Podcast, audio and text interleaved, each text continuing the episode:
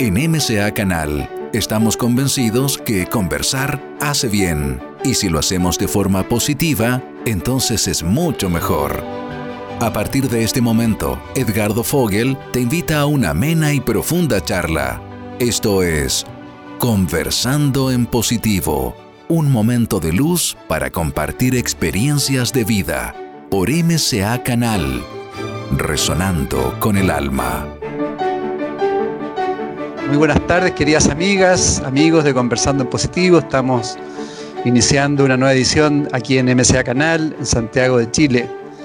Un abrazo muy, muy grande, deseando que estén muy bien, al igual que todas sus familias, bien de salud, bien de ánimo, en este mundo con tanta transformación, tanto cambio que estamos viviendo ya en el año 2021. Y hoy tenemos un invitado hablando de cambio, de transformación, de comunicación, que viene desde España. Ustedes lo ven en pantalla. Él es Ricardo Eiris. Hola Ricardo, bienvenido. Muchas gracias por estar con nosotros. Hola Edgardo. Muchísimas gracias por invitarme a este fantástico programa que tienes, que ayuda a tanta gente. Sí, no, gracias a ti. Después de vernos en Chile el año 2019, ya han pasado dos años, ¿no? Sí, el tiempo vuela. El tiempo vuela. Bueno, para los pocos que no lo conocen, porque yo creo que muchos te conocen, Ricardo, bueno, es un gran, gran comunicador, es un gran escritor, tiene seis libros. Hoy día vamos a hablar un poco de, este libro, de comunicaciones, de comunicación. Comunica con éxito. Un, libro muy importante respecto al, al mundo de la comunicación, a la importancia de comunicar eh, bueno, Ricardo desarrolla talleres, se mueve mucho por el mundo hoy día ya trabajando más en forma virtual, conferencista, escritor, eh, un divulgador de, del mundo de la conciencia también. Así que Ricardo, felicitaciones por todo lo que haces y conversemos inicialmente un poco lo que estábamos hablando ya fuera, fuera de pantalla, cómo, cómo has vivido, cómo estás viendo esta gran transformación que está viviendo este planeta. Pues la verdad es que yo la he vivido en positivo. la he vivido con. aprovechando las cosas buenas que traía. De hecho, a mí me cambió radicalmente la vida esta, esta pandemia, esta situación que hemos estado viviendo, porque, como bien decías, yo estaba continuamente viajando de país en país, impartiendo cursos, talleres, conferencias, y, y evidentemente tuve que echar el freno y me tuve que quedar en casa, como buena parte de la población mundial.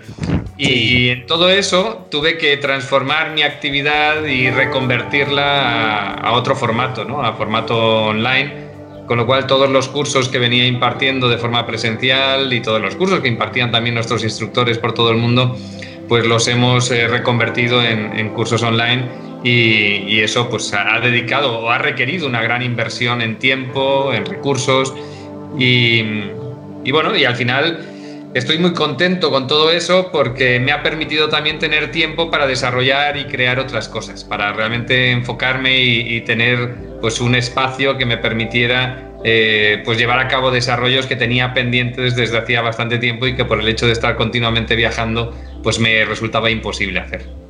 Sí, eso nos ha ayudado a todo un poco, a la introspección y, y, a innovarse, ¿no? a reinventarse un poco y, a mirarse un poco más internamente. A mirarnos internamente a nivel personal, a nivel profesional, en realidad a todos los niveles. O sea, yo también he cambiado radicalmente mi vida a nivel personal, no solamente a nivel profesional. Así que sí, sí, una mirada para adentro muy profunda. No has cambiado tu frase, que es ser feliz y ayudar a los demás a que también sean felices. No, eso me va a acompañar de por vida. Fue una profesión que elegí hace ya muchos años y que, que la voy a mantener porque fue una profesión escogida pensando en eso, que la pudiera mantener hasta el día en el que me muriera. Muy buena profesión, sí. Hoy día quizás un poco más difícil hacer a las personas que sean más felices, ¿no? ¿Cómo has visto tú a los seres humanos? Porque bueno, hay muchas personas con miedo, miedo a enfermarse, con depresión pero por otro lado, muchos seres humanos también abriendo los ojos, ¿no? Sí, es el momento en el que mm, aquellos que nos dedicamos a ayudar a los demás, eh, es cuando más eh, trabajo tenemos, es cuando más tenemos que pues, poner todo en el fuego ¿no? para, para poder realmente ayudar a tantas personas que lo necesitan, porque desgraciadamente la situación eh, está en un punto en el que hay muchas personas que están sufriendo, hay muchas personas que están conectadas pues con el miedo, con la ansiedad, con la pérdida, con el dolor, con la enfermedad, con, con muchas eh, emociones eh, negativas que, les llevan a bajar su vibración, por supuesto, y que les llevan a, vivir una vida muy desagradable. Y ahí es donde tenemos que, ayudar, ayudar a cambiar ese enfoque, ayudar a cambiar esa visión, a desconectar de ese mensaje oficialista que nos llega por todas partes y que, y que nos pone en una situación de debilidad total, ¿no? Y no es así. En realidad nosotros tenemos la capacidad de tener un sistema inmune potente, tenemos la capacidad de aislarlos de esos mensajes, tenemos la capacidad de pensar en positivo y de disfrutar de la vida con independencia de las circunstancias. Yo realmente me lo, me lo he pasado y me lo estoy pasando muy bien dentro de esta situación. Y eso no significa cerrar los ojos a que hay una realidad en la que hay mucha gente sufriendo, no, al contrario. Y eso no significa dejar de sufrir y dejar de ser empático, no.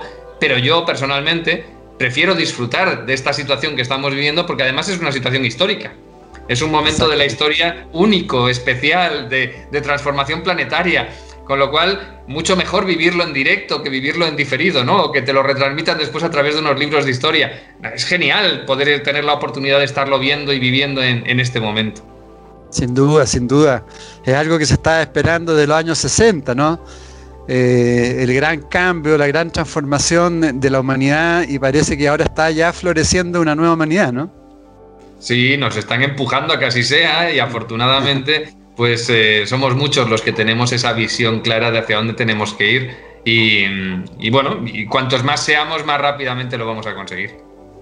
Ahora aparentemente es una ley natural, ¿no? De acción y reacción donde las polaridades se, se extreman hasta que aparezca más luz, ¿no? Sí, hasta que aparezcan dos realidades. En realidad, esos extremos siempre están equidistantes, ¿no? Cuando hay poca polaridad, los dos extremos están muy juntos. Cuando hay radicalismo por un lado, lo hay por el otro. Entonces, siempre va a haber esas dos realidades. Hasta que llega un momento en el que eso, en realidad estamos en un mismo planeta, pero viviendo dos realidades distintas, viviendo dos mundos distintos, ¿no? Y, eso está muy bien. Es decir, yo hace, como anécdota, hace muchos años eh, recuerdo que tenía en casa, yo siempre había vivido en la vibración esa de que la delincuencia y todo eso que hay por ahí alrededor, pues no va en mi vida, ¿no? Y no entra en mi realidad. Y recuerdo que todos los vecinos tenían rejas y tenían alarmas en las casas que tenían, y, yo no, yo ni, ni, alarma, ni rejas en las ventanas, ni nada de nada. Y curiosamente en sus casas entraban a robar, habían entrado en varias de las casas del lugar donde yo vivía, y, y en mi casa nunca habían entrado y nunca entraron. Un día me levanté por la mañana de, y tenía pues un bonsai enorme en la puerta de casa en el exterior y no estaba. Digo, bueno, pues alguien que lo necesitaba más que yo se lo habrá llevado. Bueno, pues, perfecto. Y unos días más tarde, pensando quién se lo podía haber llevado, pues me acordé de unas personas que estaban ocupando una casa pues a 500 metros de donde yo vivía. Y nada, paseando con mi perra, pasaba por delante y efectivamente, el, el, bonsai, esa la planta grande, la tenían allí dentro, se veía dentro del comedor, en medio, en el salón. Y nada, me acerqué, llamé a la puerta, les dije que, que venía a buscar mi planta, que la tenían allí dentro. Y sí, sí, me la dieron, me la llevé para mi casa. Bueno, esa realidad no iba conmigo, les di las gracias por habérmela cuidado durante unos días, pero yo no estaba vibrando en el miedo, yo no estaba vibrando en la ira, en la rabia, en, nada, yo simplemente fui a buscar lo que era mío y a partir de ese momento, cuando nos cruzábamos por la calle, nos saludábamos. Bueno, conocí a nuevos vecinos gracias a esa anécdota. Entonces, em, nosotros somos los que escogemos, los que elegimos el modo en el que vivimos, ¿no? el modo en el que vemos las circunstancias y el modo en el que realmente nos dejamos arrastrar por esas circunstancias o no, o somos los que creamos nuestra realidad. Así que yo prefiero siempre elegir la, la visión positiva. Sin duda, un súper eh, ejemplo el que estás dando. Finalmente somos lo que estamos vibrando, ¿no? tenemos que, observar nuestra vibración, nuestra frecuencia. Sí, por supuesto.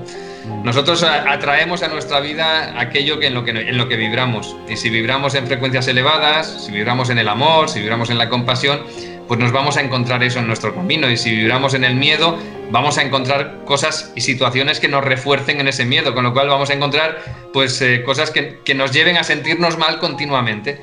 prefiero vivir ahora en positivo, me va a gustar mucho más la vida si lo hago así. Y en la confianza de lo que somos esencialmente, ¿no? Claro, somos creadores. Nosotros manifestamos nuestra realidad y tenemos el poder creador. Y, si lo sabemos usar y si lo hacemos conscientemente, entonces creamos una realidad consciente, una realidad en la que pues eh, podemos disfrutar si lo que buscamos es disfrutar, podemos sentirnos mal si lo que buscamos es sentirnos mal, pero difícilmente lo vamos a hacer cuando somos conscientes, pero, pero somos totalmente los creadores de esa realidad. Bueno, podría ser eso, Ricardo, nuestro, como nuestro primer recomendación, ¿no? A todas las personas que nos están viendo, que observen su vibración y que, que, que vibren en una frecuencia mucho más constructiva, positiva y con confianza. Sí, que pongan su atención en lo positivo de las cosas. Siempre hay lado positivo en todo. Cualquier experiencia que vivas tiene pues una visión negativa y una positiva. Y siempre hay aspectos eh, en los que si tú buscas vas a encontrar lo positivo. Es como por la vida, vas buscando un determinado color y buscas todo lo amarillo que hay por tu camino y te, no te das cuenta y todo lo que hay azul lo dejas de ver, ¿no? No lo, no lo estás viendo, pues, pues es lo mismo. Si tú vas buscando siempre lo negativo, estás dejando de ver lo positivo todas maneras. ¿Y cuál es la importancia, Ricardo, eh, bajo ese aspecto, lo que estamos viviendo de la comunicación? Este famoso, lindo libro que me lo leí completo, muy entretenido, bien aportador, comunica con éxito. ¿Cuál, cuál es la importancia de las comunicaciones? Pues es fundamental en nuestra vida porque somos seres sociales. Nosotros eh, hemos venido a vivir aquí en compañía de otras personas y estamos siempre comunicándonos, ya sea con nuestra familia, con nuestros padres, hijos, con nuestros amigos, en el trabajo. En todas partes estamos siempre pues, utilizando esas, esa capacidad de comunicar que todos tenemos.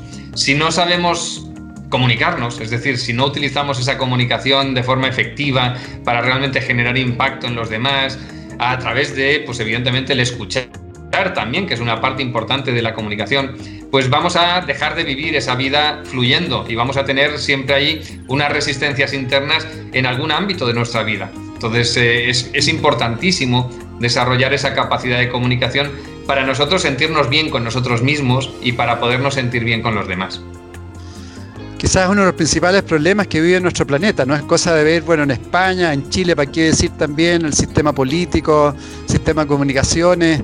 Lo que más falla es, la comunicación entre nosotros, entre los seres humanos, ¿no? Sí, y la comunicación propia, el conectarnos con nosotros mismos, que es el primer paso para podernos conectar con los demás.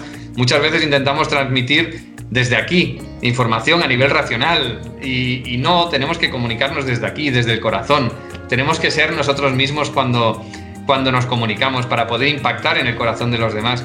Y por desgracia, se nos está pues, buscando a través de la comunicación, de los medios de comunicación masivos, está intentándose generar un impacto de control mental en las personas, de, de, introducir unas creencias en las personas para alinearlas en una determinada dirección y que pierdan realmente su esencia. Entonces, eh, para poder no entrar en ese juego, tenemos que estar conectados con nosotros mismos, tenemos que sabernos mirar hacia adentro, tenemos que saber del potencial que tenemos, tenemos que confiar en nosotros mismos, tenemos que realmente disfrutar de nosotros mismos siendo quienes somos. Ese es el primer paso para realmente después poder comunicar con los demás. ¿Y cómo, cómo, cómo abrir nuestros corazones?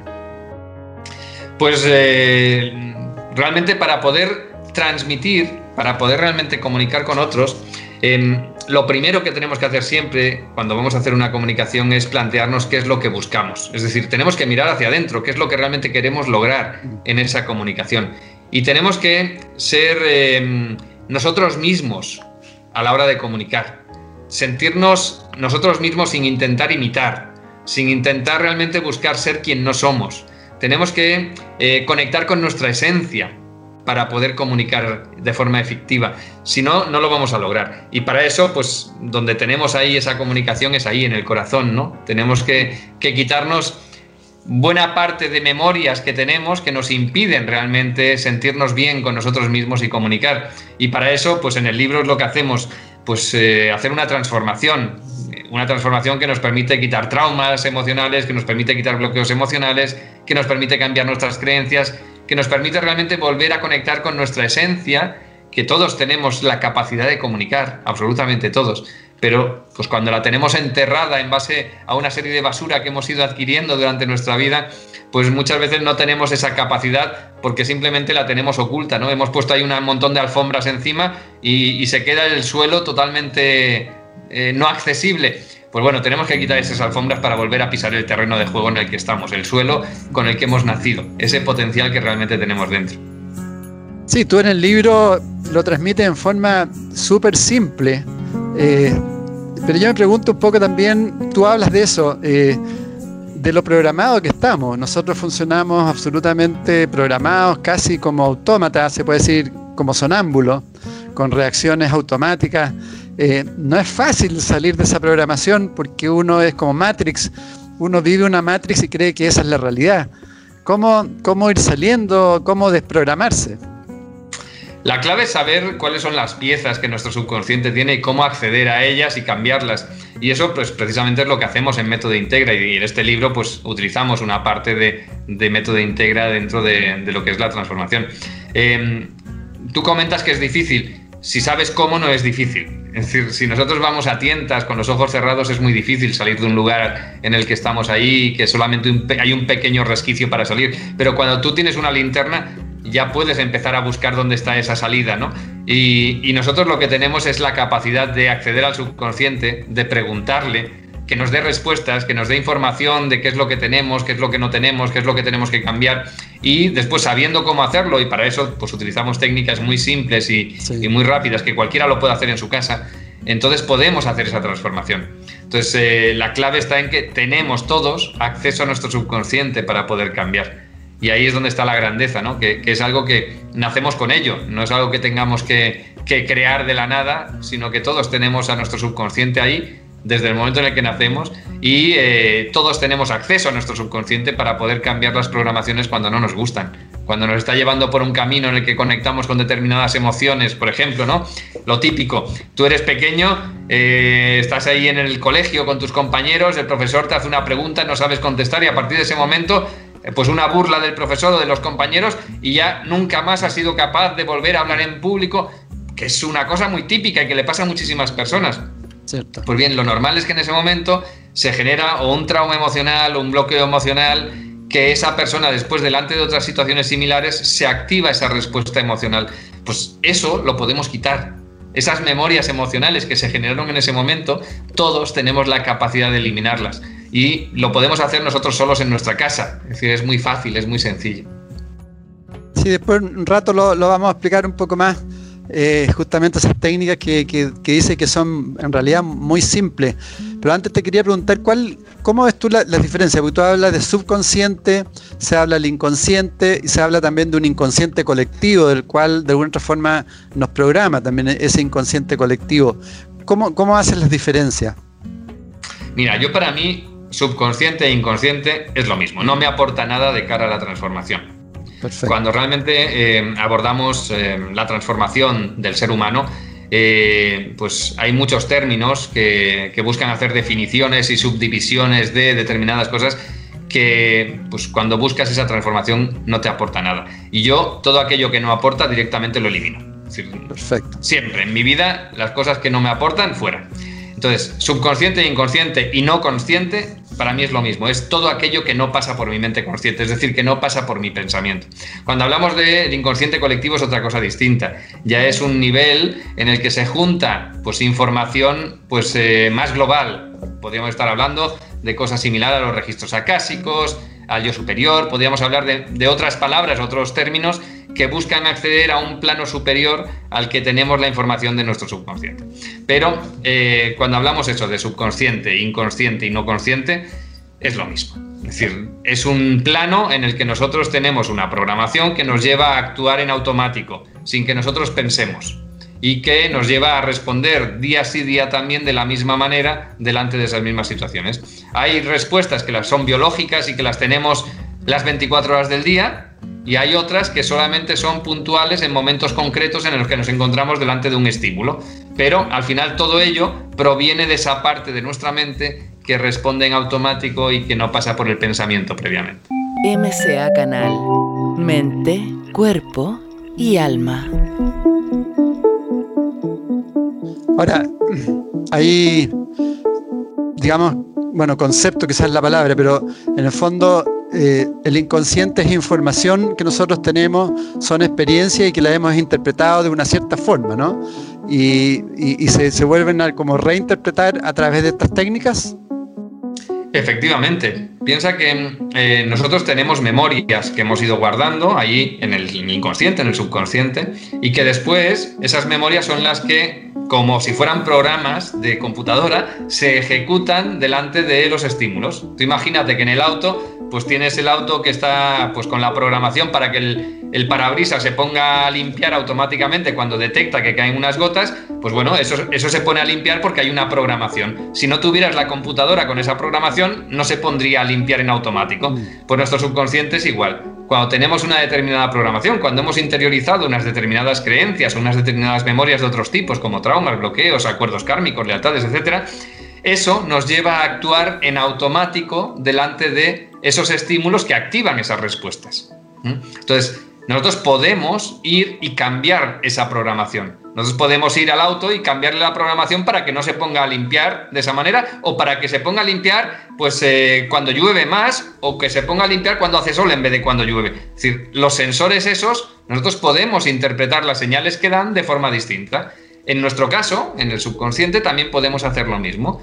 Si yo tengo una creencia de que no me merezco ser feliz, yo puedo cambiar esa creencia y ponerme la creencia de que sí me lo merezco. Entonces, a partir del momento en el que yo cambio mis creencias, en el momento en el que yo cambio mi programación, ya mis respuestas son, distintas. Ya paso a actuar de forma diferente delante de esos mismos estímulos que antes me llevaban por un camino que no me gustaba. O sea, el, subconsciente no, no analiza, no, no interpreta. Es un autómata. Mm. Responde en automático en base a la programación que tenemos no piensa, no interpreta, como tú dices. Entonces de ahí tú puedes, uno puede hacer la transformación a una, en el fondo tú hablas como de una reprogramación, ¿no? Efectivamente, eso es lo que hacemos. Reprogramamos. Dentro de esa reprogramación hay partes distintas. Hay una parte que es limpieza, que es simplemente sacar elementos que nos sobran, y hay otra parte que es cambiar realmente la programación.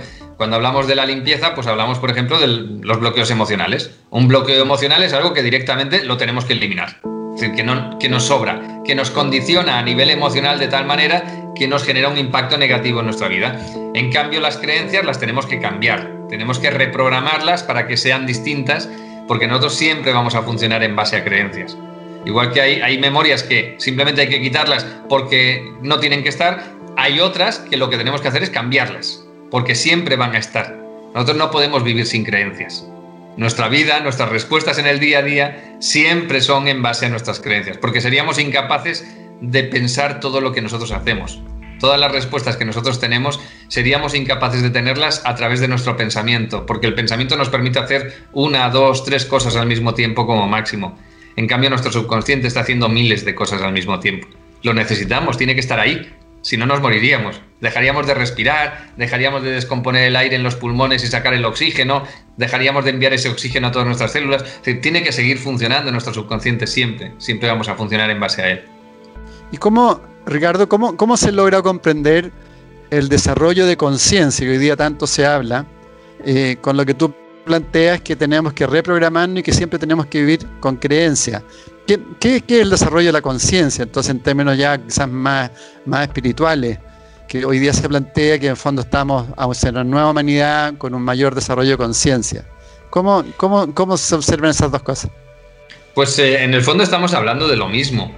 El desarrollo de la conciencia la tenemos en la medida en la que nosotros somos conscientes de esa divinidad que somos, de ese ser creador que nosotros somos. Y lo que yo enseño, en realidad, es cómo asumir esa responsabilidad, cómo realmente eh, convertirte en el creador de tu vida de forma consciente y no de forma inconsciente. Entonces, eh, cuando se nos habla esto del, desarrollo de la conciencia, se nos pone solamente en la situación en la que lo somos. Y te dicen, tú sabes que lo eres, o a partir de ahora lo sabes que lo eres, asume tu responsabilidad pero normalmente no se nos dice cómo lo tenemos que hacer, cómo tenemos que asumir esa responsabilidad.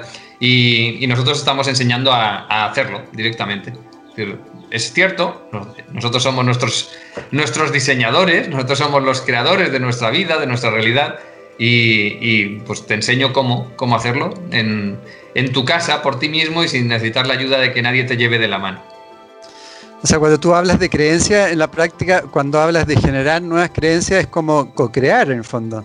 Quizás, quizás uno se confunde con la palabra creencia. Sí, son cosas distintas. Las creencias es lo que nosotros interiorizamos al respecto de nosotros mismos, lo, al respecto de, cómo vemos que es el mundo, de cómo nosotros nos relacionamos con el mundo, de si el mundo es un lugar seguro, de si el mundo es un lugar inseguro, de si realmente yo tengo constancia y determinación para lograr las cosas o no la tengo. Entonces es, es totalmente distinto de lo otro. Sí, sí. Por eso quizás ahí hay una, uno se puede confundir, pero tienes razón. En el fondo uno está co-creando, digamos, nuevas realidades a través de los mandatos que tú mismo planteas en el libro. Es que nuestra vibración no es lo que nosotros queremos vibrar. Es decir, yo puedo pensar, no, yo, yo voy a estar vibrando en positivo, yo voy a mantener elevada mi vibración. Y pues bueno, muchas veces lo que se hace, pues por ejemplo, es meditar, y está muy bien, y a través de una meditación tú puedes subir tu vibración. ¿Y qué ocurre? Que esa subida de vibración que tú tienes a través de ese ejercicio, al cabo de un cierto tiempo, va bajando, va bajando y vuelves al nivel en el que te encuentras habitualmente. Entonces tienes que volver a meditar para volver a subir tu vibración y genera una determinada adicción, ¿no? Es decir, tienes que estar en ese proceso para, para mantenerte ahí arriba, para mantenerte bien. Lo que ocurre es que esa vibración en la que tú estás depende, por un lado, de lo que haces a nivel consciente, pero depende fundamentalmente tu nivel de vibración eh, estándar, depende de lo que tu subconsciente tiene como vibración, de las creencias que tú tienes, de cómo tú ves el mundo, de cómo tú ves la realidad, de las memorias que tú tienes en general. Si tú estás interiormente a nivel subconsciente conectando con el miedo, conectando con la ira, conectando con la venganza, conectando con lo que sea, de emociones negativas, tu vibración es baja de base y estarás ahí luchando siempre para no mantenerte ahí abajo.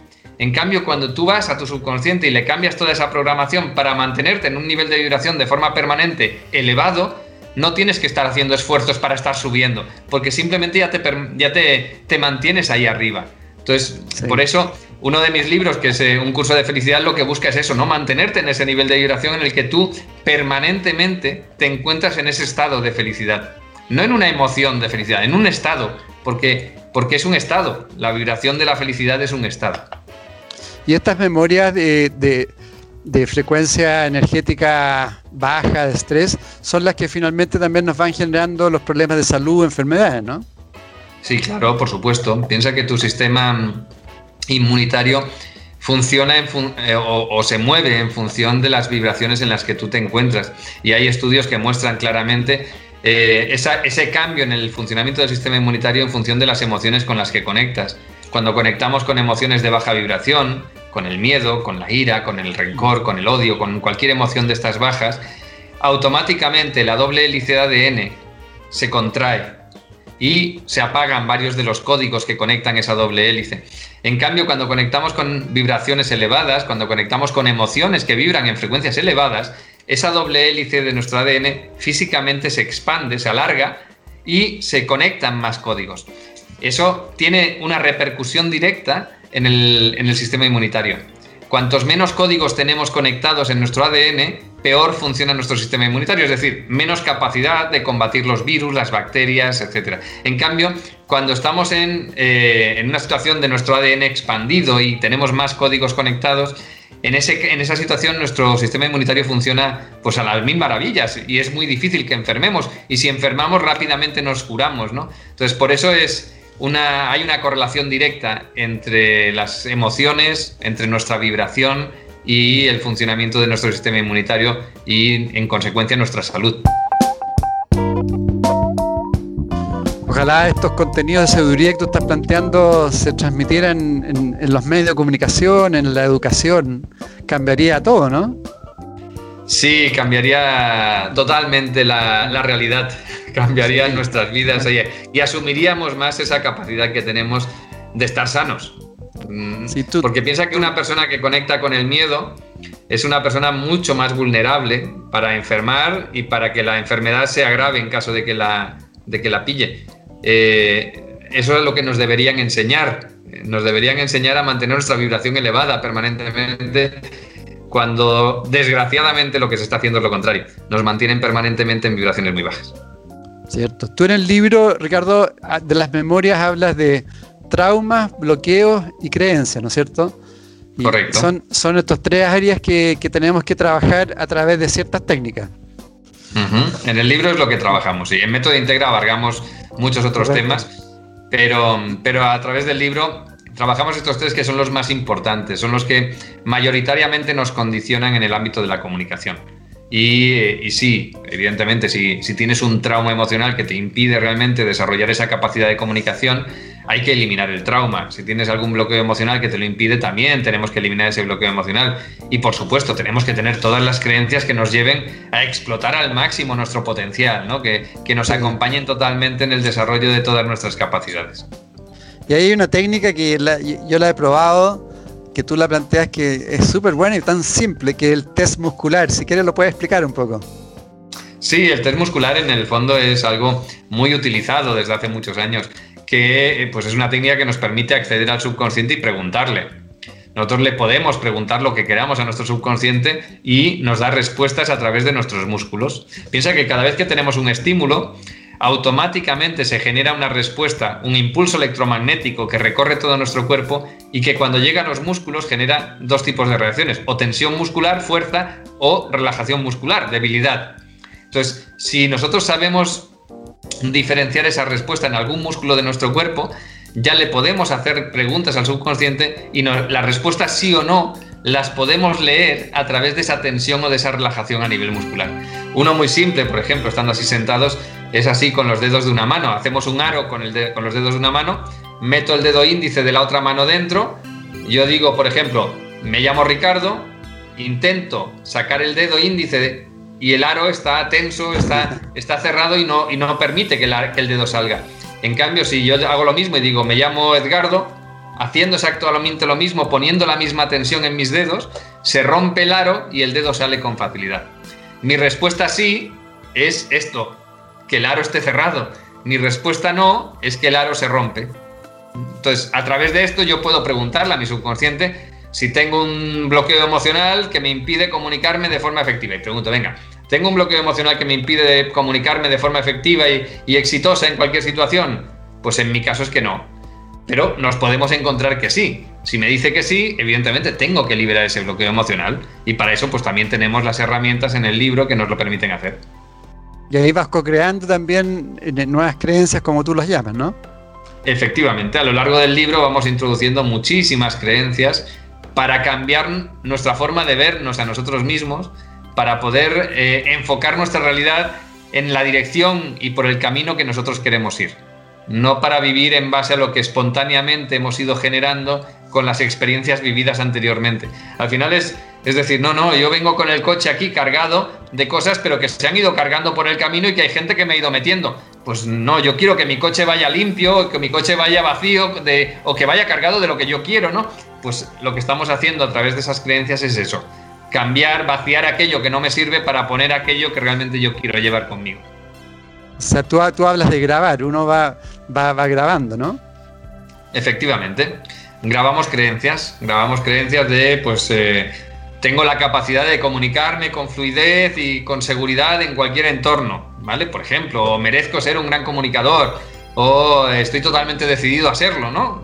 Creencias de ese tipo que, que me van a llevar a cambiar, pues, mi percepción de mí mismo y de mi realidad. Tú hablas también de coherencias e incoherencias. ¿Qué, tiene que ver eso? Lo que nosotros tenemos que buscar siempre es encontrar la coherencia en nuestra vida. Es decir, que haya coherencia entre la situación que estoy viviendo y la programación que tengo. Cuando hay coherencia, yo me siento bien. Por ejemplo, yo estoy delante de un auditorio con mil personas y yo, delante de esa situación, me tengo que sentir bien, tengo que sentirme cómodo, porque si no, no voy a ser capaz de comunicar, ¿no? Entonces, lo que tengo que buscar es que las creencias y la programación que yo tengo me permitan estar en coherencia delante de esa situación, delante de ese estímulo que tengo delante. Si yo no estuviera en coherencia, por ejemplo, porque tuviera creencias de que me siento inseguro, de que no voy a ser capaz, de que no voy a recordar lo que quiero transmitir, etcétera, etcétera, eso me genera una incoherencia. Y eso lleva a que esa incoherencia despierta en mí una reacción emocional en la cual yo no voy a estar cómodo cuando esté en esa situación yo me voy a sentir pues con miedo, con inquietud, me van a sudar las manos, me voy a trabar y no me van a salir las palabras. Entonces, tengo que encontrar la coherencia total entre lo que yo soy y lo que vivo. Y ahí es donde tenemos que hacer esa transformación para poder encontrarla. Y esa entonces es una gran clave para personas que nos están viendo, que quieren ser, por ejemplo, grandes comunicadores, que quieren desarrollar la comunicación, trabajar eso. ¿eh? Y, adicionalmente, ya entrando ya como a, la comunicación en sí, al que quiere potenciar su, nivel de comunicación, un comunicador, por lo que leí en el libro, también se puede ir desarrollando, ¿no? No, no necesariamente uno nace con, con esa capacidad de ser un gran comunicador. Sí, por supuesto, todos tenemos la capacidad de ser grandes comunicadores. Lo, primero, entender que cuando estamos hablando de comunicación, no únicamente estamos hablando de comunicación para eso, para hablar en público, ¿no? Para estar delante de una cámara y poder hablar, o para estar delante de un auditorio con 10.000 personas y poder hablar. No, también estamos hablando de la comunicación con nuestros hijos, de la comunicación con nuestros hermanos, de la comunicación con nuestros amigos o con el profesor de nuestros hijos. Al final, todos son situaciones, momentos de comunicación en las que nos tenemos que sentir cómodos. Pues bien, todos tenemos la capacidad de comunicarnos. Es cierto que hay personas que pues, nacen con un don y que pues eso les permite tener una fluidez a la hora de transmitir desde el momento en el que nacen prácticamente, ¿no? Desde que son muy pequeñitos. Pero los demás también tenemos esa capacidad también tenemos la capacidad de comunicarnos de forma fluida y sobre todo de forma coherente, ¿no? Sintiendo esa coherencia, esa integridad en nosotros mismos en el momento en el que nos conectamos con la comunicación. Lo que ocurre es que muchas veces esas memorias que venimos arrastrando no nos lo permiten.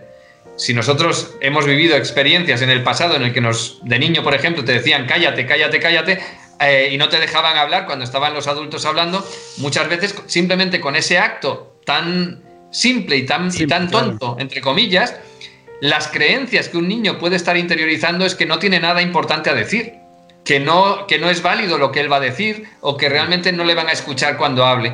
Y después eso, simplemente esas creencias le pueden estar condicionando totalmente en el futuro para poder realmente transmitir lo que siente o lo que piensa. Y se cierra y se, y se mete dentro de una burbuja que no se permite exteriorizar aquello que siente o piensa. Entonces, las programaciones que nosotros arrastramos son las que nos limitan. Entonces, cuando uno se hace, es a través de cambiar toda esa programación. Cuando estamos hablando de que un comunicador se puede hacer, es porque somos capaces de hacer esa transformación interior que nos permita ponernos en la situación de poder comunicar de forma confiada y disfrutando en todo momento de la comunicación. Sí, de hecho tú lo dices en el libro, dice, somos seres maravillosos con un con un potencial prácticamente ilimitado. Aún así, el desconocimiento nos impide acceder a todo ese potencial y utilizarlo para crear la vida que deseamos. Eh, tú hablas mucho también ah, respecto a esa misma frase del merecimiento, o sea, plantearse que uno tiene los merecimientos y ahí, bueno, vas planteando distintas eh, creencias, ¿no? Que uno, o, grabaciones que uno se, puede, se, la, se la puede ir implementando en uno mismo, ¿no? Efectivamente, el merecimiento es muy importante. Nosotros tenemos que merecernos un resultado. Si, nosotros no nos merecemos tener esa capacidad de comunicar, si no nos merecemos eh, el poder disfrutar de la comunicación, evidentemente no lo vamos a hacer. Eh, dentro de las creencias eh, hay cuatro tipos de creencias importantes. Unas son las de merecimiento. Yo me tengo que merecer ser lo que quiero ser. ¿vale? Un segundo grupo de creencias son las que están relacionadas con la capacidad, con el poder, con realmente el darme permiso a mí mismo, por ejemplo, para poderlo lograr, el confiar en que tengo la capacidad de lograrlo y, bueno, es eso, el poder. Tercer grupo, las que me llevan a actuar, las de determinación, las de decisión, las que realmente yo quiero conseguir ese resultado. Si yo no quiero, difícilmente lo voy a lograr. Y un cuarto grupo son las creencias de acción, las que realmente ya me están llevando a actuar de la manera en la que yo quiero actuar. Entonces, las de merecimiento que comentabas pues son unas creencias fundamentales, son la base de todo. Por mucho que te trabajes todo lo demás, si no tienes esas creencias de merecimiento, tu vida va a continuar siendo lo mismo porque te vas a estar boicoteando tú porque simplemente no te lo mereces. Cierto. Uno tiene que como impregnarse con la convicción de lo que, de lo que uno puede hacer, ¿no? Efectivamente. Ahí está la clave, en que realmente tú creas que puedes. Si no crees que puedes, no lo vas a lograr nunca. Y dentro de ese poder, pues está todo, ¿no? Están los cuatro elementos que te decía. Bueno, recordemos este libro, no sé si se alcanza a ver, ahí Muy, muy bueno, la verdad es que vale la pena. Comunica con éxito, desarrolla la capacidad de comunicar de corazón a corazón. Hay una clave también, ¿eh? de corazón a corazón, que un poco también el cambio de conciencia de hoy, ¿no? De salir, salir de la razón y conectarse más al corazón y a la intuición también. Si, si, no estamos, em, si no estamos conectados con nosotros mismos, difícilmente vamos a conectar con los demás. Cuando yo transmito argumentos a nivel racional, ¿a dónde llegan? A la parte racional de la otra persona. Si yo no estoy conectado conmigo mismo, con lo que siento, con la pasión, difícilmente voy a conectar a ese nivel, ¿no? Y piensa que, que al final, cuando estamos transmitiendo, hay, hay dos partes totalmente diferentes, pero que están entrelazadas, ¿no? Que es la información, el mensaje y es la forma en la que se transmite el mensaje. Si tú no estás conectado contigo mismo, la forma va a estar eh, totalmente distorsionada con el mensaje. Es cuando hay incoherencia, ¿no? Y esa incoherencia la perciben las personas que tienes delante. Se habla del lenguaje no verbal, ¿no? Pues claro, el lenguaje no verbal de dónde viene, del subconsciente de uno mismo. Y cuando estoy hablando del corazón, estoy hablando del subconsciente, estoy hablando de que el corazón es el primer órgano que se activa cuando nuestro subconsciente genera una respuesta. Tenemos que permitir que sea nuestro subconsciente quien nos guíe en la comunicación en todo momento. Nosotros podemos a nivel mental, a nivel consciente, estar pensando en lo que queremos hacer, pero después en el momento en el que nos ponemos a estar delante de, las personas que tenemos delante, uno, diez, veinte, cincuenta o mil interlocutores, da igual los que sean, en ese momento tú a nivel consciente puedes estar pensando en una o dos o tres cosas, pero a nivel inconsciente estás haciendo muchísimas otras. A nivel inconsciente estás colocando las manos de la forma en la que los colocas, estás poniendo tu cuerpo del modo en el que lo haces, estás teniendo mayor fluidez o no, estás teniendo la capacidad de transmitir en base a un argumento entrelazado o eh, te salen cosas totalmente inconexas, ¿no? Es decir, tu subconsciente es quien te permite fluir en la comunicación y que haya esa coherencia en todo momento. Entonces, cuando realmente estás conectado con tu corazón, es cuando estás permitiendo que realmente haya esa, esa coherencia y que tu subconsciente sea el que te guía. Sí, toda la razón. Hablar del, del sentir y de la propia experiencia también, ¿no? Porque cuando uno habla de la propia experiencia y del propio sentir, los otros también lo sienten. Sí, por supuesto. Cuando tú hablas con pasión y hablas totalmente convencido y creyendo en lo que estás diciendo, es evidente que habrá gente a la que le guste y habrá gente a la que no. Siempre estarán los dos extremos. Pero, pero vas a conectar muchísimo más con todas aquellas personas que entren en resonancia contigo. En cambio, cuando no hay coherencia en ti, eh, siempre la gente va a estar percibiendo sí, pero, ¿no? El sí, pero es porque realmente hay algo que no hay, que no hay esa integración, ¿no? que no hay esa coherencia total. Muy, muy frío. Bueno, eso es lo que le pasa a los políticos hoy día. Aquí en Chile salió la última estadística y, se habla de un 2% de aprobación, imagínate, un 2%. Y yo creo que prácticamente es por lo que estamos conversando, ¿no? Es porque no llegan, por, por lo, como, la forma que como comunican. Sí, porque, bueno, la política es la política. y por desgracia en este mundo, en todos los países estamos igual. ¿eh? la, popularidad de los políticos hoy en día está bastante por los pelos. Porque es que es muy difícil encontrar políticos que sean carismáticos, que realmente crean en lo que hacen. Mm, porque al final piensa que cuando están en la política, eh, lo que marcan son las ideas de partido y siempre tienen que estar en contra del otro, ¿no? Es decir, la rivalidad te lleva a que por muy bien que hagan las cosas el otro, es difícil que encontrar un político que esté diciendo que lo esté haciendo bien el otro.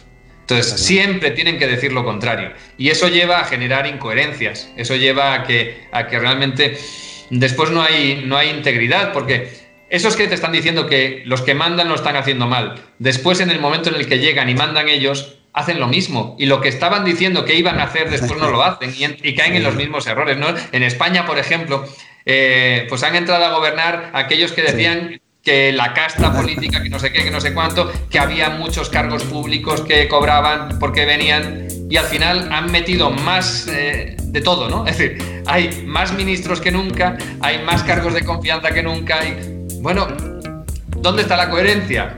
Pues está, el problema está en eso, en que tal como está montada em, la política hoy en día en prácticamente todos los países, está basada en llevar la contraria al otro. No está basada en crear un mundo mejor, no está basada en crear lo mejor para el país, sino simplemente en tener más votos y en, y en si puedes hundir al otro, mejor. Está basada más en la destrucción que en la construcción, por desgracia. Sí. Está en la competencia en vez de la colaboración. Sí. Efectivamente. Hablemos, repasemos un poco, Ricardo, tus libros así rápidamente, para las personas que quizás no lo han visto. Tienes uno, eh, Recupera tu poder personal, ¿no? Algo hablaste recién, eh, que la importancia que tiene de recuperar el poder personal. Sí, Recupera tu poder personal es un libro que te lleva a hacer esa transformación interior para conectar con tu esencia, ¿no? Para conectar con, eh, con el potencial, con el diamante que tienes dentro y, que te lleva pues, a aceptarte, que te lleva a valorarte, que te lleva a confiar en ti mismo, te lleva a tener seguridad en ti mismo. Es una transformación muy poderosa, muy potente, que, te lleva a verte de forma totalmente distinta delante de este mundo y, también está enfocado a tener un control de las emociones, porque muchas veces son esas emociones las que nos arrastran a perder el control y tenemos que saber gestionar las emociones. Ahí tú hablas también de mantenerse alineado con la misión de vida.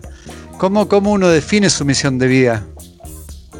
Pues la misión de vida es, algo que está totalmente conectado con aquello que nos permite disfrutar y también con otra cosa, con aquello en lo que realmente somos buenos. Si nosotros vemos o buscamos en nosotros mismos esos dos elementos, aquellos dones que tienes, aquello que haces bien, aquello a lo que dedicarías em, todo el día, incluso sin ganar dinero, porque lo disfrutas cuando lo estás haciendo y que, y que además se te da muy bien el hacerlo, va por ahí la misión va por ahí.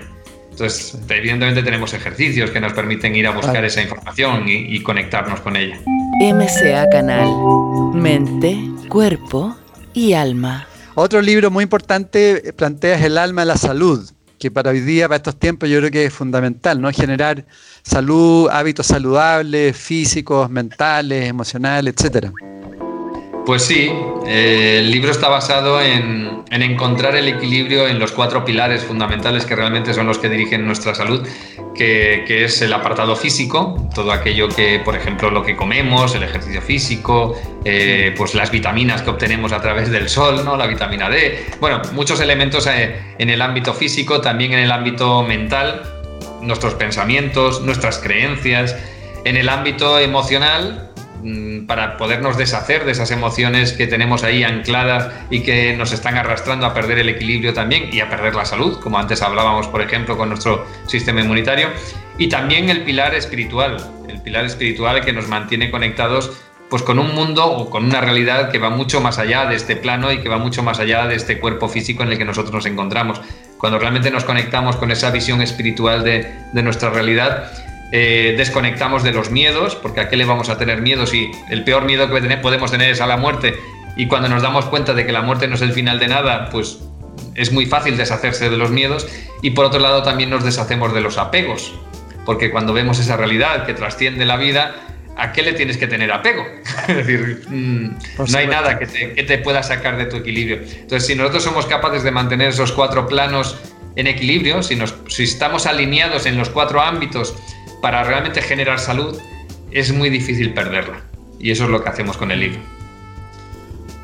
Maravilloso, excelente, claro. Y, para el desarrollo espiritual, bueno, todos esos ámbitos que tú planteas son muy importantes. Para mí uno, yo considero que uno que también tiene el mismo nivel de importancia, pero que se practica poco, que es la actividad física. Porque a través de la actividad física tú, digamos, te empoderas de, de más energía, tienes más energía. Y esa misma energía te, te, provoca y te, genera, digamos, eh, mayor despertar, ¿no? Claro, piensa que con la actividad física estás activando todos los órganos de tu cuerpo. Estás masajeando todos tus órganos y lo estás poniendo en actividad. Y no solo eso, sino que también estás llevando más oxígeno a todas las células de tu cuerpo, incluido el cerebro. Y por eso tienes más eh, lucidez cuando haces ejercicio físico, ¿no? Después tienes mucha más claridad mental te puedes enfrentar a cualquier situación en mejor forma, cualquier problema. Sí. Otro libro que tienes eh, apunta alto, que son los siete hábitos de la gente altamente efectiva. Pues sí, es un libro también de transformación, es decir, también lleva al lector en esa transformación interior, pero en este caso que le permite desarrollar los siete hábitos que pues maravillosamente definió en su día Stephen Covey de la gente altamente efectiva y que, y que te permiten pues eh, conectar con ese potencial creador en lo que son las relaciones con los demás y contigo mismo, ¿no? que te llevan a, liderarte a ti mismo y a saber liderar a los demás y a trabajar en total eh, compatibilidad con los demás. Entonces es un libro muy bonito porque te lleva a desarrollar esos siete hábitos, pero a través de tu subconsciente, a través de que realmente tu subconsciente se mantenga alineado sin que tú tengas que estar haciendo un esfuerzo para ello. Entonces no, no tenemos que pasar por, por estar ahí pensando continuamente, tengo que actuar de esta manera, no tengo que pensar en positivo, tengo que tener el fin en mente, tengo que... No, si tu subconsciente está alineado así, siempre vas a actuar así, aunque no pienses en ello. Todos tus libros están, están como relacionados, ¿ah? siempre a esa forma simple tuya de, entregar ciertas técnicas y, decir sí, esto se puede y hay que hacerlo de tal forma. Como, pues el curso, como el curso de felicidad que algo hablabas también que otro libro. En efecto. De hecho, mis libros, yo siempre, antes de empezar a escribir, siempre había pensado que algún día escribiría algún libro. Y, y siempre pensaba, escribiré algún libro, pero será algún libro que no esté escrito. Porque para decir lo mismo que dicen los demás, pero de forma distinta, pues para eso ya hay muchos libros. Entonces siempre decía que, que, no me iba a poner nunca a escribir si no tenía algo que decir totalmente distinto. ¿no? Y, y mis libros son totalmente distintos porque son libros de transformación. Son libros que guían al lector en esa transformación interior para cambiar su vida, ¿no? para cambiar interiormente y enfocarse de forma totalmente distinta a su realidad. Entonces, eh, bueno, yo tengo, tengo una anécdota muy graciosa con, con, precisamente con el libro este de un curso de felicidad, que en realidad es mi segundo libro. Y mm, cuando lo escribí, decidí enviarlo a, cuatro o cinco editoriales, ahora no recuerdo si fueron cuatro o cinco, pero lo que hice fue contar el, el número de libros que tenía de cada editorial en mi biblioteca y decidí que a, los, a las cinco o cuatro o cinco editoriales de los que más libros tuviese, lo iba a enviar para, para que me lo publicara. Y lo envié y curiosamente, a las 48 horas de enviarlo, recibo una llamada de, Antonio, el, editor, el dueño de la editorial Sirio, diciéndome que, que, se había leído el libro, lo cual ya me, me dejó totalmente alucinado. Digo, quedan 48 horas y ya se lo han leído. Dice, y este libro tiene que ser publicado porque nunca había leído nada igual.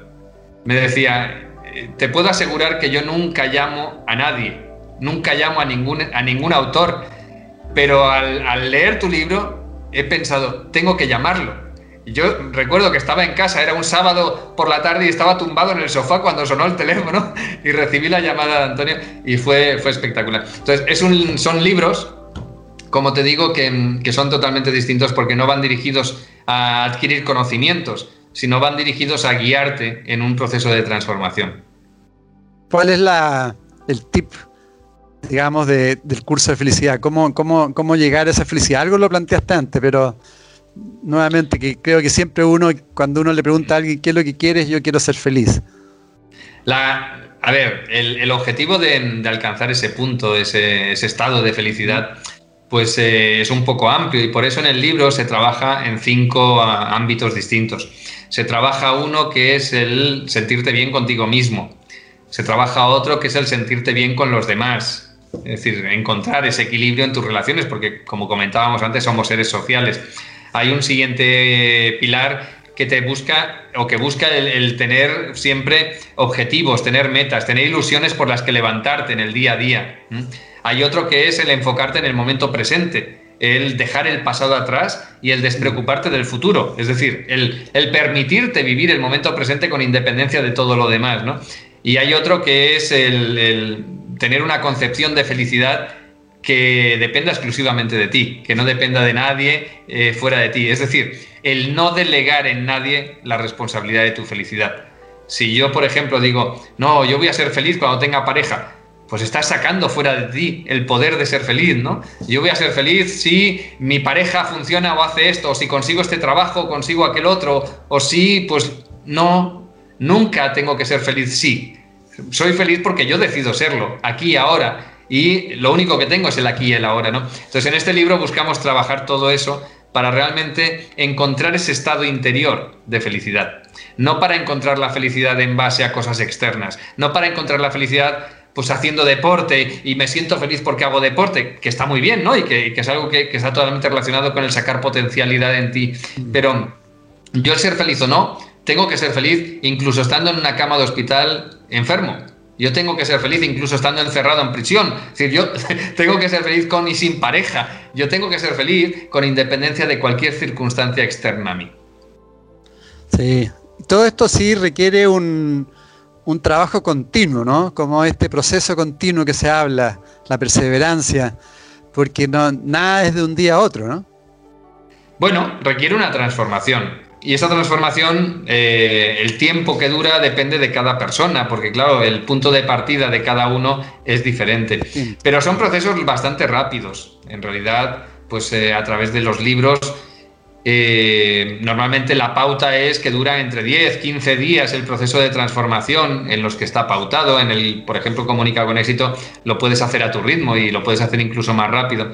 Pero, pero sí que es cierto que lo importante no es hacer un proceso de transformación y ya está, sino adquirir la responsabilidad de tu propia vida como eh, agente creador que eres, ¿no? Tú eres el creador de tu realidad, de tu vida, y si no asumes esa responsabilidad, por mucho que en un momento hagas una transformación y después te dejas llevar por las circunstancias de nuevo, pues puedes volver a caer en, una misma situación. Entonces es muy importante eh, asumir esa responsabilidad. Y para asumir esa responsabilidad, por un lado tienes que ser consciente de que eres tú el responsable y por otro lado tienes que tomar la decisión de actuar, ¿no? Tienes que tomar la decisión de realmente tomar el control de tu vida y ir cambiando aquello que no te gusta en cada momento para poder estar de forma permanente alineado con la persona que deseas ser y con la vida que quieres tener. Sí, excelente. Lo, bueno de tus libros y, de, tu aporte que es todo práctico, son métodos prácticos, es una espiritualidad práctica también. Es decir, eh, eh, hay que experimentarla, trabajarla, no, no con teoría, no llenarse de información en la cabeza. Porque hoy día estamos llenos de información hoy día. Es lo que te decía antes, que, que yo siempre había dicho que cuando hiciera algo sería diferente, ¿no? que, cuando escribiera un libro sería distinto y que no estaría escrito antes. Em, porque en el fondo yo había leído muchísimos libros de autoayuda en mi vida, porque me gustaban, me encantaban, no sabía por qué, pero me gustaban. Y, siempre acababa con una misma sensación. Me leía el libro y decía, mm, qué bonito, qué bien, qué, ideas más interesantes, más o menos son las mismas que ya conocía, me las han dicho de una forma distinta, vale, ¿y ahora qué hago, no? Si ahora, con todo eso, ¿qué? ¿Cómo cambio mi vida? ¿no? Yo ya sé por dónde tengo que ir, pero ¿cómo avanzo en esa dirección? ¿no? Eh, y mis libros lo que buscan es lo contrario a nivel conceptual, a nivel de ideas, te da muy pocas. Lo que se centra es en cómo realmente avanzar. ¿Por qué? Pues porque es lo que nos falta. Porque lo que nos falta normalmente es el manual de instrucciones de cómo dirigir nuestra vida, ¿no? Nosotros sabemos muy bien, pues nos pueden haber dicho el mapa, ¿no? Pero vale, ahora cómo te mueves en el mapa, ¿no? ¿Cómo avanzas en aquella dirección? ¿Cómo te pones en marcha? Y eso es lo que, lo que busco en mis libros y en mis cursos. No, fantástico. Bueno, y tu libro estrella es que donde está todo centrado, digamos, los distintos, los otros libros del método de Integra, ¿no? Que es una creación tuya.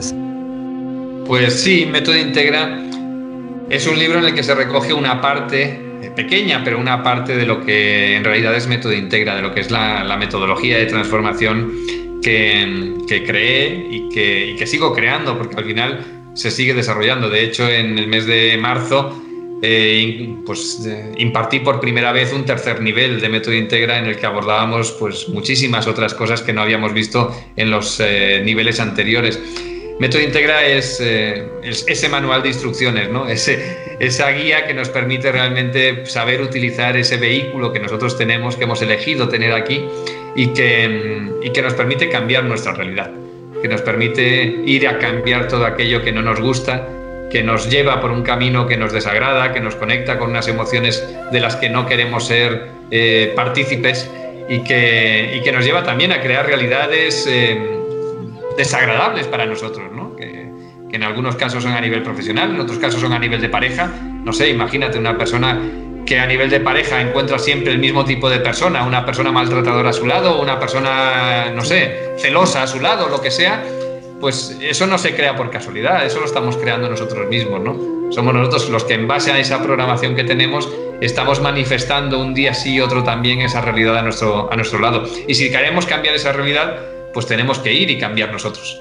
En el momento en el que nosotros vibramos de forma diferente, vamos a encontrar una vibración que resuene con nosotros diferente a la que encontrábamos hasta ahora. De todas maneras, de todas maneras, excelente. Y ya para ir cerrando, Ricardo, eh, hoy día mucha gente está viviendo también el drama material, económico. ¿Qué puedes decir en vibrar, lo que significa vibrar en abundancia o en escasez para, esas personas? Pues, eh, a ver, la abundancia para mí es eh, la base que nos permite después crear y materializar esa realidad, esa prosperidad. Si yo estoy conectado con la abundancia, en realidad eh, voy a dar, es como el merecimiento del que hablábamos antes, ¿no? El merecimiento es la base sobre el que después voy a poder crear. Pues el conectar con, con la abundancia y con la prosperidad, porque si solamente hablamos de abundancia, en realidad estamos diciendo mucho de, pero no estamos diciendo de qué. Yo prefiero hablar de prosperidad porque es generar en positivo, ¿no? Cuando hablamos de prosperidad. Entonces, eh, el tener esa conexión con la abundancia y con la prosperidad es lo que nos va después llevar a poder materializarla, es lo que nos va a llevar a realmente conectar con eh, esa actuación por parte nuestra, que no es que nos vaya a llegar de fuera, sino que somos nosotros los que lo tenemos que crear, en la que se materialice esa vida en la que nos sintamos plenos con aquello que tenemos. Y hay un error habitual desde mi perspectiva, que es que muchas veces se considera que simplemente con el hecho de conectar con, con esa abundancia o esa prosperidad nos va a llegar eh, no tiene por qué ser así. Eso es un prerequisito, única y exclusivamente. Es decir, te pones en la condición de que pueda llegar, pero después para que llegue, tú tienes que actuar. O sea, yo sí, me conecto con la abundancia y la prosperidad y me quedo en mi casa. Mm, ¿Te va a llevar algo? No, no te va a llegar nada. Es igual que si tú dices, no, yo me programo para encontrar esa pareja ideal que quiero tener a mi lado y no hago nada para encontrarla y me quedo en mi casa te va a llegar, es muy difícil que te llegue. Como no sea el cartero, va a ser difícil que te llegue, ¿no? Entonces, tienes que actuar. En todos esos objetivos en los que queremos materializar algo, tenemos que tener un plan de acción y tenemos que tener la determinación e ir a buscarlo. Si pensamos en, en las personas más ricas del mundo, si pensamos, yo qué sé, aunque sea muy impopular, en un Bill Gates, o pensemos en eh, Jeff Bezos o en cualquiera otra de estas personas que han amasado fortunas y que ahora están arriba de todo en, lo que se refiere al ranking de fortunas, y pensamos en la vida de esas personas, ¿qué pensamos? ¿Que están en su casa sin hacer nada porque simplemente están alineados con la prosperidad y la abundancia? No, estas personas trabajan mucho. Tienen una visión clara de hacia dónde van, tienen una misión muy definida y avanzan con determinación y con constancia en ese camino. Pues nosotros tenemos que hacer lo mismo. Tenemos que estar sintonizados con esa abundancia y esa prosperidad, por supuesto, pero también tenemos que buscar nuestra misión de vida, buscar aquello que nos apasiona y dedicarnos en cuerpo y alma a eso. En el momento en el que hacemos eso, vamos a generar una abundancia tremenda en nuestra realidad, en nuestra vida. Pero si solamente nos quedamos con el ahora sintonizo y me quedo haciendo OM todo el día, evidentemente lo que vas a traer mm, no va a ser aquello que buscas. Sí, comparto 100% con lo que planteas, porque ese, bueno, eso lo planteó un poco el libro El Secreto, y la gente, muchos pensaban que bastaba nomás pensar que uno quiere tener un Mercedes-Benz último modelo que lo iba a tener ahí en la casa. Y eso no es así, tal como tú dices, hay que, hay que realizar, hay que pensar, hay que planificar, observar, etcétera, etcétera. Bueno, para ir cerrando, planteale, o sea, más, que plantearle, bríndale a, a, tanta gente que te, que te quiere, que te escucha y que nos están viendo un, mensaje positivo, como se llama este programa, Conversando en Positivo? Pues eh, yo me, gusta siempre transmitir un mensaje en el que pues todos somos creadores de nuestra realidad, como hemos venido diciendo, incluso en estos momentos difíciles de, la humanidad. Y difíciles digo por la transformación, porque estamos en momentos de transformación y porque hay pues un, mucho mensaje negativo por medio, ¿no? Es decir, tenemos que competir y tenemos que saber filtrar esos mensajes negativos. Pues bueno, incluso en estas situaciones en las que hay pues tanta toxicidad en el ambiente, nosotros tenemos la capacidad de eh, evadirnos de esa toxicidad, de desconectar de esa toxicidad y de conectar con el poder creador que tenemos. Tenemos la capacidad de cambiar, de cambiar nuestra realidad. Tenemos la capacidad de crear y disfrutar incluso en estos momentos de, miedos y de inseguridades y de incertidumbres. Tenemos la capacidad de convertirnos en la persona que queremos ser, por mucho que hayamos venido durante años sin haberlo podido hacer, ¿no? Incluso hay muchas personas que han hecho recorridos muy largos, probando muchas cosas, experimentando por muchas distintas eh, técnicas o terapias o, distintos caminos y que han sido incapaces de cambiar su vida. Bueno, pues yo les digo, les aseguro que sí que se puede. Todos podemos cambiar. El hecho de, no haber sido capaz de llegar a un determinado destino significa, pues, o bien que no has recorrido el camino correcto, o que no tenías el carburante suficiente, o que el vehículo no era el adecuado. Pero que se puede llegar, se puede llegar. Seguro, siempre se puede llegar. Y todos tenemos esa capacidad. Entonces yo invito a que, a que la gente no, no abandone nunca esa, esa confianza de que realmente van a encontrar ese destino que quieren. Que así sea, que así sea. bueno, comunica con éxito, no, no. Y todos los otros libros, Ricardo, son excelentes. Felicitaciones, Ricardo, de corazón, porque creo que estás haciendo un tremendo aporte a muchísima gente en lo práctico, en lo concreto, para que, para que vivan sus propias transformaciones y tal como tú decías, todos podemos. Así que muchas, muchas gracias. Y muchas gracias también a todas las amigas, amigos que, nos están viendo, que nos están escuchando. Ojalá que puedan aplicar en sus vidas esa transformación y todos vayamos abriendo los ojos para esta nueva conciencia que, todos nos, nos, necesitamos, ¿no? Así que gracias Ricardo, muchas gracias. Muchas gracias a ti Edgardo. En MCA Canal estamos convencidos que conversar hace bien y si lo hacemos de forma positiva, entonces es mucho mejor. Edgardo Fogel te acompañó en una amena y profunda charla. Esto fue Conversando en Positivo, un momento de luz para compartir experiencias de vida por MCA Canal, resonando con el alma.